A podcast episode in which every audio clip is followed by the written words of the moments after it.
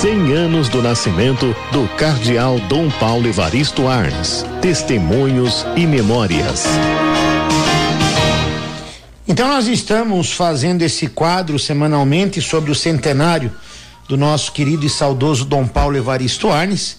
Dia 14 nós comemoramos os 100 anos do seu nascimento e nós vamos hoje conversar com um sacerdote, nosso amigo, foi meu primeiro reitor no Propedêutico em 1993, o cônigo Celso Pedro, que trabalhou muito com o Dom Paulo. Bom dia, cônigo, tudo bem? Bom dia, Padre Armênio. Como vai você? Eu bem, e o senhor, tudo em paz? Tudo em paz, graças a Deus. Que bom. Então, como é que o senhor define a importância de Dom Paulo para nossa arquidiocese de São Paulo? Ui, a pergunta é bastante global. Eu diria, ele foi simplesmente um bom pastor.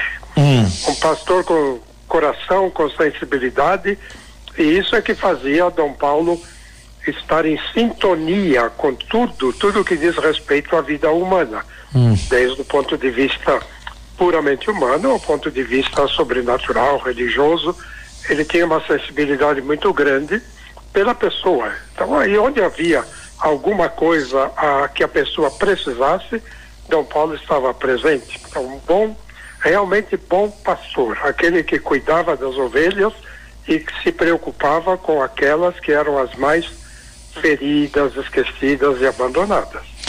Assim, a, alguma coisa pessoalmente assim do seu do seu relacionamento, do de, de, trabalho, porque quando a gente entrou no seminário, o senhor era o cerimoniário dele na Catedral da Sé.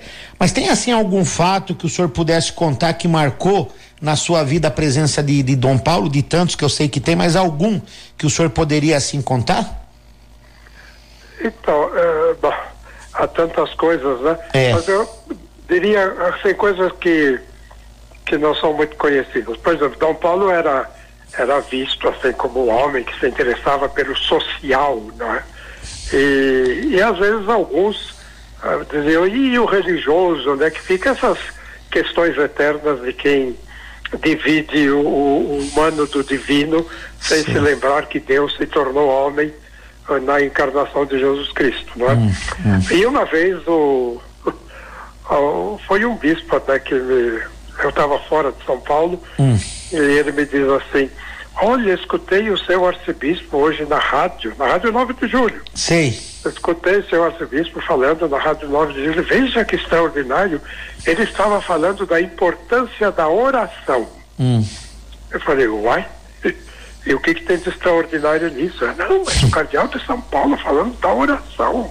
Hum. Como se Dom Paulo não rezasse, como se Dom Paulo não falasse da oração. Era um homem de oração Sim. muito profunda. Quando a gente estava com ele em particular em alguma coisa, a Santa Missa que ele rezava às vezes com duas pessoas, era realmente de uma intensidade muito grande.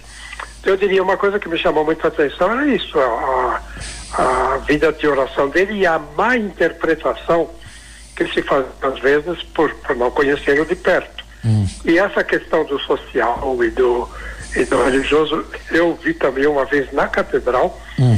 assim, atrás de uma coluna, ele estava chamando a atenção de um padrezinho novo que tinha sido meu aluno também, que tava, era bem revolucionário. É. E Dom Paulo estava dizendo para ele, ah, o seu lugar não é ali onde você está indo, ali é lugar dos leigos, prepare a turma, você tem outra tarefa a fazer. Quer dizer, punha as coisas no lugar. Dom Paulo não era um homem desequilibrado. Sim. Era um homem que sabia onde pôr as coisas. Então, os pequenos fatos que são, assim, às vezes, uh, contraditórios e nem conhecidos mostram quem ele era. Né? E, me, e me diz uma coisa, qual seria alguma coisa de tantas de Dom Paulo que nessa celebração do centenário a gente não pode esquecer e não pode deixar morrer também na história da arquidiocese? Ui, de tantas coisas Sim. que não se pode esquecer na arquidiocese. É, diria, é, bom, Aí de São Paulo a gente está falando, né? Essa, o pastoreio, a sensibilidade, o modo de falar, não é que, que fosse perfeito, hum. é, tinha suas, o seu, seu jeito próprio, etc. Mas a, eu acho que essa, essa atenção, quando se diz que a profecia, Dom Helder, né, não deixar morrer a profecia, certo E na nossa música popular, não deixe o samba acabar. Sim, né? é. Então, tudo isso, não deixar acabar, morrer esta sensibilidade pela, pela vida e pelos outros, que eu acho que isso não se pode não se pode passar indiferente pela vida. E Dom Paulo não passava indiferente. Não havia nada que ele não que não tocasse o coração dele. Então acho não é fácil isso, não é Sim. é fácil. O senhor é um trabalhou de Deus, né? O senhor trabalhou com eles assim quantos anos? Ui, então desde quando ele era Bispo auxiliar de Santana, né? no tempo do Cardeal Rossi, eu estava em Petrópolis. Sei. Depois eu voltei para São Paulo, eh, amando do Cardeal Rossi, sempre. Sim, sim. E ainda, ainda estava o Cardeal Rossi, ele saiu e entrou Dom Paulo. Então, digamos que aí pelo, pelo ano 70, né, que quando ele. Aí, aí fiquei. Fiquei até a morte dele praticamente, né? É, o tempo todo. Agora, assim, de perto trabalhando enquanto ele, ele era arcebispo o tempo todo. Ah, estávamos juntos, eu não só que era cerimoniário, Sim. mas eu trabalhava na formação e tinha todos os trabalhos bíblicos, etc. E Dom Paulo se interessava por isso, né, pela, pela Bíblia. Ele e... trabalhava na faculdade também, então tinha, tinha contato constante com ele pelos trabalhos, né? E uma das coisas que eu gosto quando o senhor conta, nós estamos aqui na região Brasilândia, a Rádio 9 de Julho, né? A maneira como ele nomeou o senhor como pároco da Igreja Santa Cruz de Itaberaba, né? Conta essa história para nós que o pessoal aqui da Itaberaba tá ouvindo e pode ser que muitas pessoas não sabem desse detalhe. Conta para nós. Então, isso era interessante porque todas as minhas nomeações anteriores foram feitas assim sem que eu soubesse. Né? A primeira nomeação, no tempo do Cardeal Mota, eu li no jornal, no estado de São Paulo, hum. que eu era pároco de cidade patriarca, eu não sabia onde ficava. Sim. A segunda, com o Cardeal Rossi, hum. ele me chamou na cúria e me perguntou se eu tinha me assustado, eu não sabia por quê. Ele estava me mandando para Petrópolis, no Rio de Janeiro, hum. para a formação de missionários estrangeiros. Depois, conversando com Dom Paulo, voltando de Petrópolis, ele disse, olha, agora as coisas são diferentes, nós vamos conversar, vamos ver para onde é que você poderia ir. E eu fiquei lá na freguesia com o Cônego Macedo, Sim. esperando para ver para onde eu iria. E aí morreu o pároco de Santa Cruz de Itaberaba. Padre Aquiles. Padre Aquiles. 1971, era... dia 13 de novembro de 71 que ele morreu.